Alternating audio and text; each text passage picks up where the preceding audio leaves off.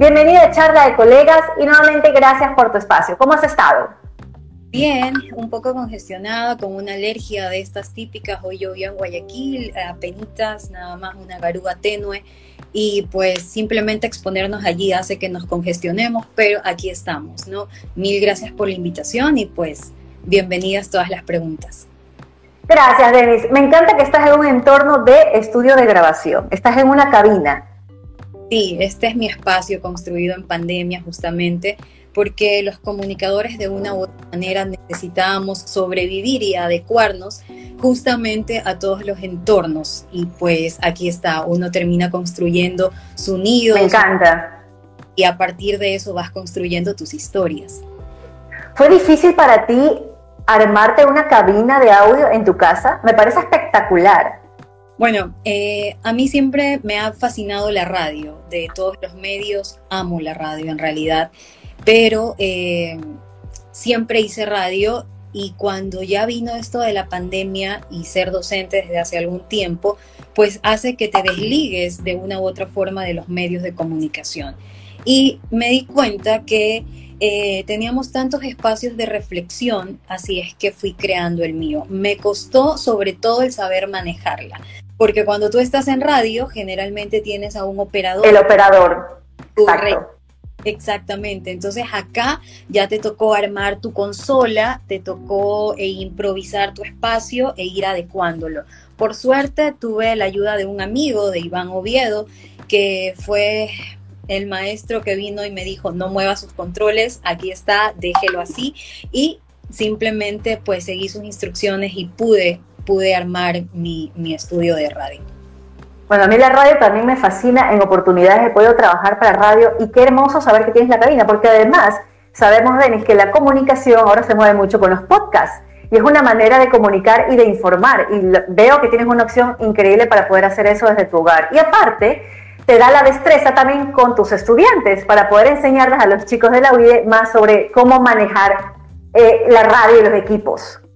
Correcto, en realidad es como poner en práctica lo que ya sabes, seguir haciéndolo, porque como bien dices, la comunicación puedes aprenderla en libros, en teorías, pero la poder enseñar es aquella que te ha dado la experiencia y eso se hace con práctica. Así es, y eso es lo que en verdad, bueno, nosotros amamos comunicar, amamos realmente nuestro trabajo, y es lo que digo siempre, yo soy lo que quise ser, periodista comunicadora, y me encanta este mundo. ¿Cuándo fue, Denis, que tú decidiste ser comunicadora? ¿En qué momento de tu vida lo dijiste, esto es? Mira, cuando yo estaba en el colegio, yo era parte, eh, tenía la, la, especialización de Kibio, nada que ver. Yo también, también. nada que ver. Identificamos en eso. Y pues a pesar de eso, colaboraba haciendo el periódico del colegio, ¿no? Entonces me di cuenta que me gustaba escribir y me encanta escribir en realidad. Entonces, desde allí empecé con mis primeras notas, con mis primeras entrevistas, y era algo muy, muy contradictorio porque siempre en el colegio fui súper tímida y me costaba la vida hablar con los demás y mostrarme ante los demás. Así es que creo que de una u otra forma esta faceta hacía que eh, me atreva a hacer cosas que estaban dentro de mí pero que todavía no lo sabía. Eh, la pasión por la radio llegó hace muchos años antes de eso, antes de, practicar en el periódico, porque había una novela, no sé si recuerdan, que era Las Amazonas.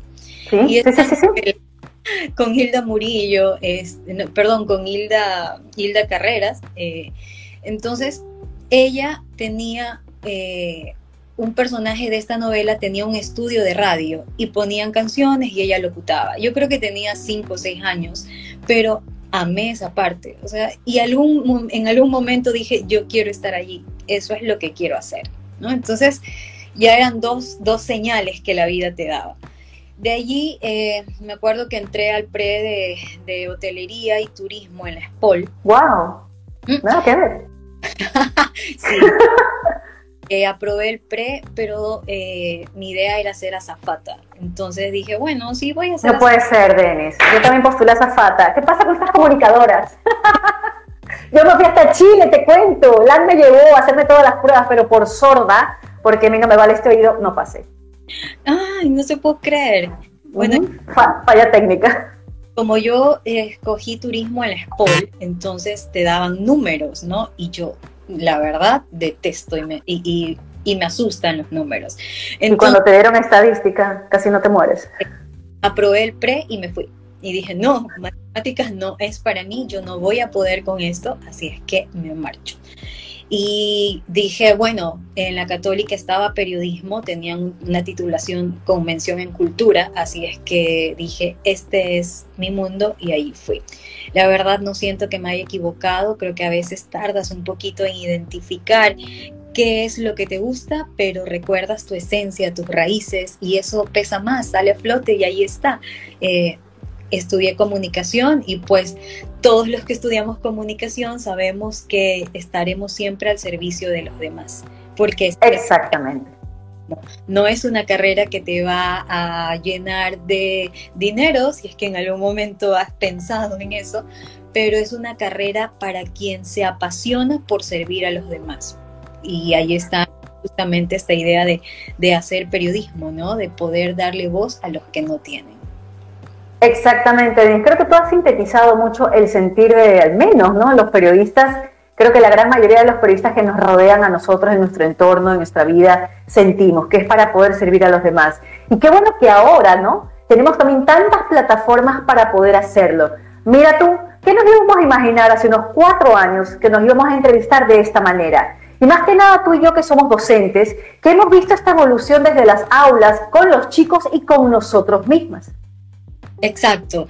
Sí, justamente esa es una faceta eh, súper eh, radical que puedes tener, porque tú estás haciendo medios de comunicación y eres consciente de que no estudiaste educación, de que no estudiaste pedagogía, pero eh, cuando tienes una profesión arraigada a ti, sabes perfectamente que puedes enseñarla y esa es la tarea de, nosotros como, como, docentes, que no hemos estudiado educación como tal desafío es tratar de transmitir lo que sabes a las nuevas generaciones. No es fácil, nada fácil, pero cuando has tenido experiencia en medios, sabes exactamente qué hacer. Probablemente, como nadie es perfecto, fallamos en muchas situaciones, pero la experiencia y pues el trato del día a día hace que todas estas falencias se vayan de una u otra forma acomodando y pues ya tenemos algunos años en el área docente.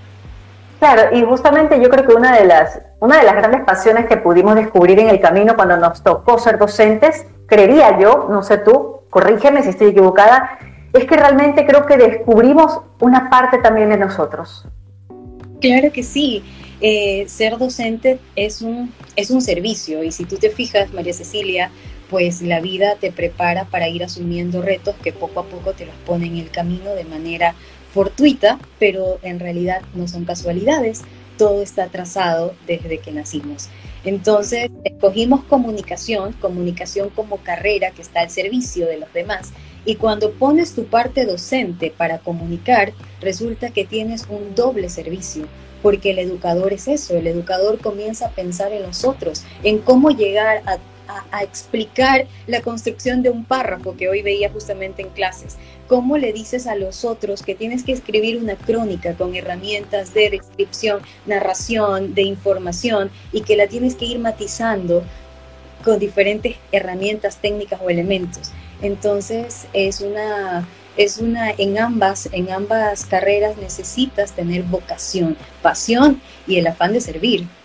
Desde luego, y también tenemos la creería yo que nosotros también en el camino vamos aprendiendo junto con los chicos porque estamos actualizándonos día a día con los cambios, al menos ahorita los cambios exponenciales, porque encima de que hay la tecnología, el periodismo digital ya presente desde antes, nos mandaron a hacer 100% online. ¿Cómo fue para ti esa adaptación, Denis? Este era un proceso que el mundo lo veía completo en unos 10 años. Vino la pandemia y chacatán. ¿Cómo fue para ti esa de repente en la casa a dar clases vía online 100%? Terrible, fue una cuestión drástica, porque yo al menos era de las profesoras que nunca me sentaba en una clase, o sea, jamás en la vida.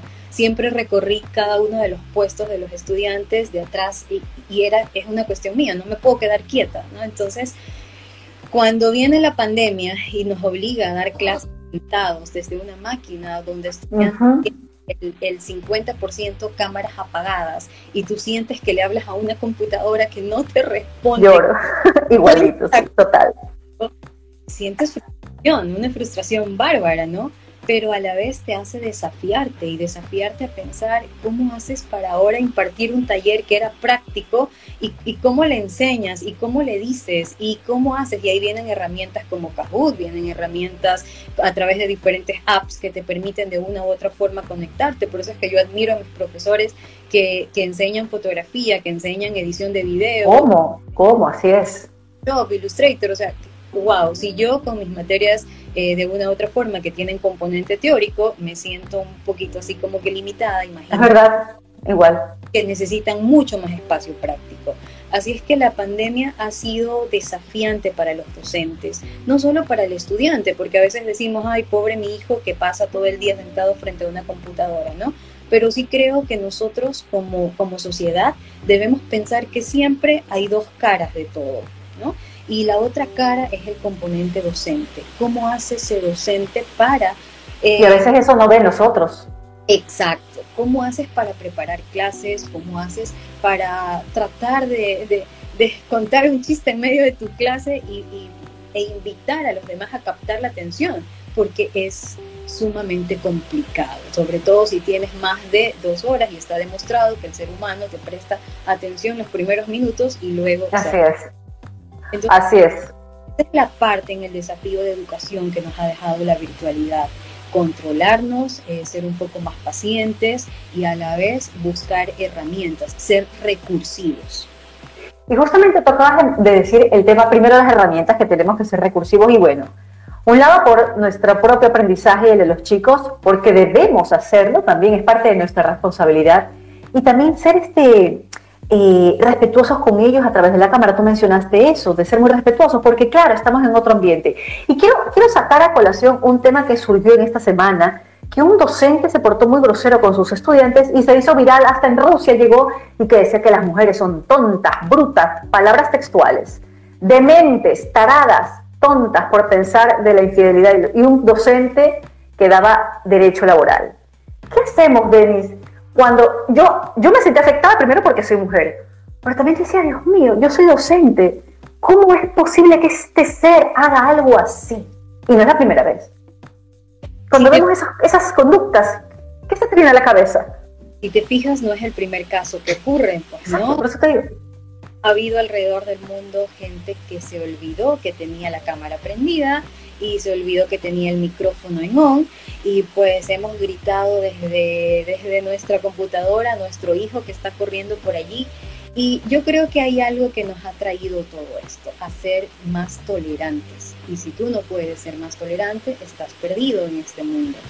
En segundo lugar, eh, yo creo que a pesar de todas las diferentes situaciones que tenemos, debemos de una u otra forma recordar lo que estamos haciendo. Y lo que ocurre es que la sociedad te ha llevado a un punto donde tienes mil aristas eh, allí. O sea, tienes, tienes una computadora con 10 ventanas abiertas, como mínimo, ¿verdad? Y entonces hemos vuelto tan el multitareas que te olvidas, se te fue, o sea, y está allí. Entonces, en primer lugar, lo que yo diría es que hay que ver el contexto completo, porque tal vez el video que se grabó solo te muestra una parte y no... También lo pensé. Nosotros como comunicadores, y, esto es común, se viraliza y lo primero que decimos, qué horror, ¿cómo pudo decir eso? Es profesor de derecho. Tienes toda la razón, pero tal vez nos hace falta evaluar el contexto. ¿Qué hubo antes de ese, esa sentencia fatal? ¿Qué hubo? ¿Qué, ¿Cuál fue la explicación? Porque no puedes juzgar al otro solo por la última frase. Entonces hay que revisar un poquito el contexto y como comunicadores estamos justamente obligados a hacer eso, a investigar, evaluar y luego sí pronunciarnos y decir, ok, me parece que el docente pues hay que considerar algo también, María Cecilia, somos humanos. Totalmente.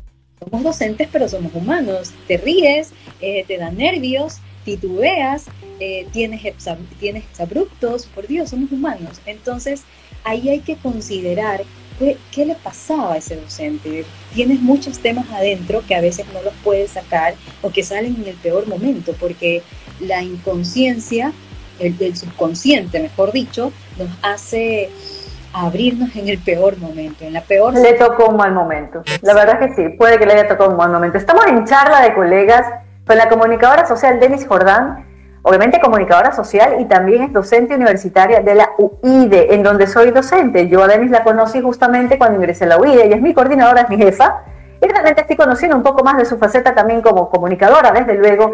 Y también, Denis, cuéntame de tu faceta de escritora. He estado investigándote. Encuentro tu, obviamente, tu Instagram que se llama Retazos. Indagando en el Instagram encuentro también la página web que la tienes con escritos. Y además encontré también tus trabajos sobre ciencias sociales, la investigación sobre ciencias sociales. Entonces estás en varias áreas de la comunicación, del periodismo y la investigación. Pero tenemos también esa parte que hay que destacar, que es la parte eh, poética, la, tu corazón literato que sale. Cuéntame un poco sobre retazos narrativa. Claro, como tú bien dices, bueno, cuando eres docente eh, tienes tus aportes del área de investigación y ahí está mi pasión por la escritura, pero aterrizada al punto de vista académico. Pero también está otra pasión y esa pasión salió justamente este año porque ha sido un año de cambios, de procesos, un año de aprendizaje 100%. Y ojo, el aprendizaje no es fácil, para nada. Escribir es terapéutico. Y yo sé que nuestro público dirá, escribir es horrible. ¿Sabes qué? Eh, yo les diría que más que horrible el problema con la escritura es que no estamos acostumbrados a hacerla. y ahora más que nunca. Exacto, escribir es la terapia más, más hermosa que puede existir. Tú puedes escribir dos líneas, no necesitas escribir un ensayo, un, un artículo, no necesitas hacer un poema. Tú necesitas escribir desde tu corazón y simplemente abrir las puertas a lo que sientes. Entonces, retazos nace de una situación complicada que pasaba en mi vida y como una forma de desahogarla estaba allí la escritura.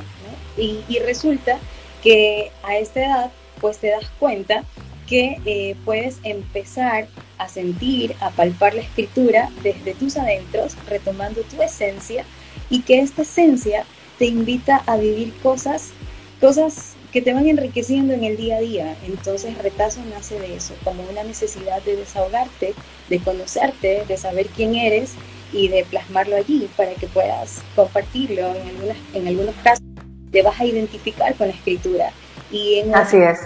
vas a decir, ¿sabes qué? No, no me parece, pero ahí está, ¿no? Retazos te habla de facetas de cambios, de aprendizaje y este aprendizaje a veces te trae dolor, a veces te trae risas, pero todo eso hace que, que sigamos creciendo, que es parte de la vida. Veo que te llega mucho el tema de retazos y voy a leerles los títulos que podemos encontrar en retazos. Por ejemplo, gratitud al camino, lindísimo, me encanta, porque en verdad hay que ser gratos con la vida. Retazos entre signos de interrogación, quebrarnos para reconstruirnos lo que nos pasó, creo que a muchos. Soy, yo soy, y, ese yo soy me, también me llega mucho, ¿no? Porque cuando el Señor preguntaba quién eres, le preguntaban al Señor, decía, yo soy. Y me parece que eso es, muy fuerte cuando nosotros podemos responder con esa seguridad y aplomo, porque realmente nos estamos reconociendo. Si es que en algún momento nos vimos como que ah, regresamos a ser quien éramos o a ser nuevamente lo que tú mencionas, reconstruirnos en el camino y ser gratos con lo que nos sucede ahora. Y ahora justamente con esta pandemia, con este resurgir que nos está dando, creo que la vida y Dios, en lo que nosotros vayamos a creer o crean ustedes, yo respeto toda religión, pero yo soy súper católica yo realmente eh, me encanta este tema de eh, motivación y también de compartir esa motivación con otros.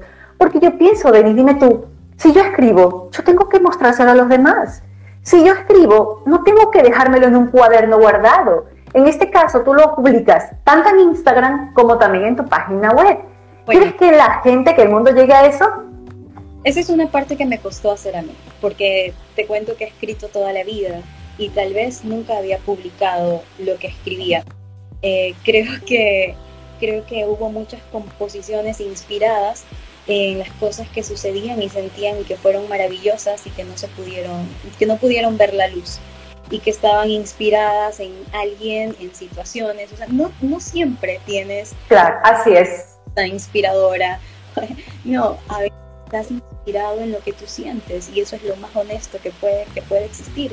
Y pues cuando se pierden estos escritos, cuando no llegan a ver la luz, te das cuenta de que no serviría de nada, de que tienes que comunicar y ya no, ya no te enfocas en creer que si no comunicas o que si el mundo no lo ve, no le gusta, no lo haces para el mundo, lo haces desde adentro hacia afuera, como una necesidad tuya para saber quién eres, identificarte y, oh, si el mundo lo comparte contigo o si esa escritura le llega a gustar a alguien, significa que se identificó, significa que lo sintió, que lo vivió, lo gozó y eso será suficiente. Tal vez estás ayudando a alguien a que también explore sus sentimientos y lo saque sin necesidad de que tú le digas, oye, léeme, oye, eh, sigue mi página, que no hago, por cierto, pero eh, siempre lo pongo allí, ¿no? Entonces está allí como un medio de, si te gusta, si te interesa, pues lo comparto contigo para que en algún momento puedas abrirte y, chévere, bienvenido sea, ¿no?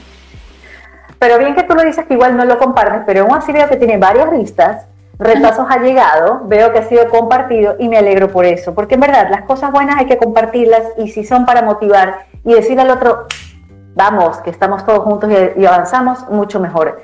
Cuéntame sobre tus aportes académicos, Denis. Si bien parte de tu vida, desde luego, es la academia, estás vinculada en ella hace muchos años, cuéntame sobre los aportes académicos que ya son otro lado de la, educación, ¿no? A nosotros, a mí me encanta la educación, no he hecho aportes académicos todavía, me falta, ¿qué pasa? Ponte pilas, María Cecilia, pero, por ejemplo, el sentarse, el investigar y el entregar estos aportes ya a la academia y a revistas científicas de ciencias sociales indexadas. Cuéntame sobre estas experiencias.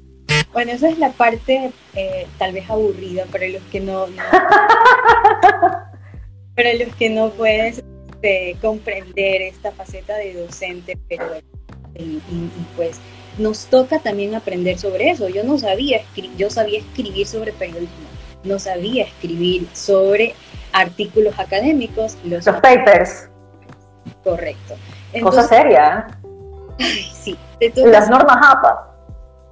Te toca hacer una investigación minuciosa del tema, pero lo que yo he hecho es que no escribo sobre cosas que no sé, escribo sobre periodismo. Entonces te hablo de experiencias que he pasado, por ejemplo, de cómo el club de periodismo puede servir a chicos de colegio para que vayan orientándose hacia su lado profesional cuando ya vayan a la universidad o te hablo eh, de, lo que significa hacer periodismo de investigación y comenzamos a trabajar con los estudiantes, porque ninguna de mis publicaciones serían posibles sin la combinación de mis propios estudiantes. claro. Eso es lo que hace que nosotros en clases seamos guías de ellos y les digamos, a ver, yo necesito una entrevista donde tú vayas a preguntar esto, esto y esto, donde tengas los lineamientos claros de esto, esto y esto. Y luego sí, tabulamos encuestas, tabulamos datos, vemos la parte académica, vamos a la bibliografía, que son como mínimo 15 papers más, y pues los vamos convirtiendo, parafraseando, porque ese es otro desafío, porque la gente cree que todo el mundo puede parafrasear, pero resulta que es complicado, complejo. Y las famosas citas, exactamente, no puedes atribuirte. Y luego jugamos con APA, ¿no? Y digo jugamos, pues ya sabes que es un formato bastante complicado, pero eh, luego nos toca justamente hacer esa parte de balance. Y ahí están los aportes, que han sido como cuatro que, he podido realizar en mi vida docente, porque eh, empecé en Casa Grande, cuando me dieron la oportunidad de ser docente allí, y pues luego me fui a UIDE, también había reemplazado en la Universidad Laica de una u otra manera a, a una amiguita que quiero muchísimo, y que es Miriam Mora. Entonces, eh, Miriam, ¿La Miriam? Miriam me dio la oportunidad de ser docente y ella me decía, oye, mis estudiantes dieron muy buenas evaluaciones, dijeron que les gustó tu clase, que habían entendido y pues ella en realidad fue quien me, me, mandó. ¿Y Miriam está ahorita en España? Ajá, ajá, correcto. Bueno, Miriam también ha sido mi maestra en esta parte de comunicar desde la no desde la religión, como tú dijiste, porque cada quien tiene su Dios, tu Dios puede ser hombre, mujer, puede ser indistinto de la religión que seas. Nace en ti una cuestión de trabajar contigo, de trabajar por ti, de, buscar una esencia que te permita ser feliz con lo que tienes, con el aprendizaje que te dan día a día. Y a veces el aprendizaje te choca tanto porque tropiezas con una y otra cosa, pero aún en medio de esos tropiezos te levantas. Y pues Miriam ha sido quien, quien me ha sostenido en muchos aspectos y quien me ha, me ha dado herramientas de una u otra forma para seguir y creciendo.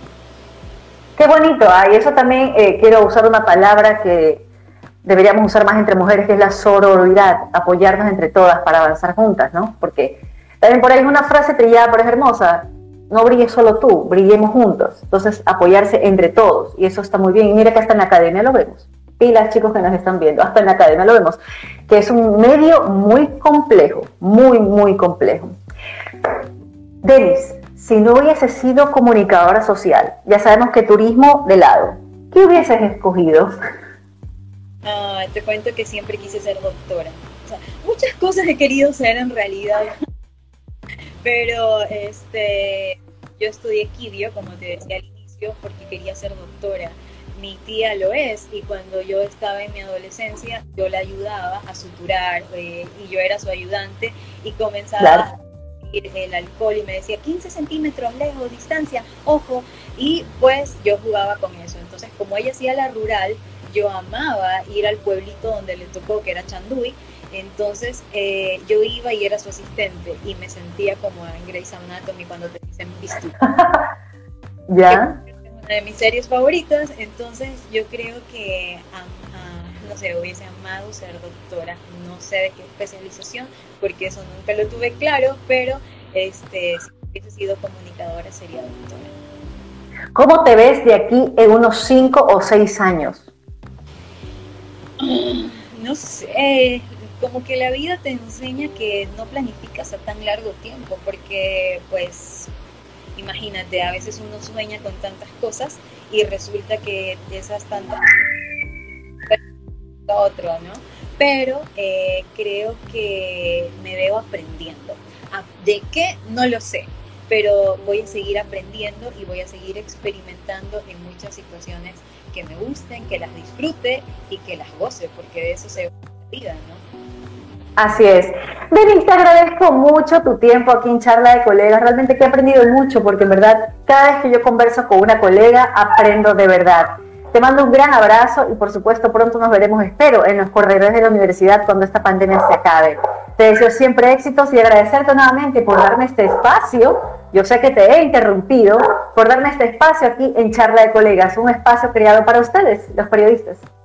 Gracias a ti, María Cecilia. En realidad no me interrumpes. Hablar de comunicación es un tema apasionante. Eh, siempre estoy dispuesta a hacerlo y pues ya saben, todos los que nos ven pueden empezar a escribir adentros, con su pasión, escribe bonito, feo, no, no importa, lo importante es que te expreses y que puedas sacar algo de ti, es lo que cuenta.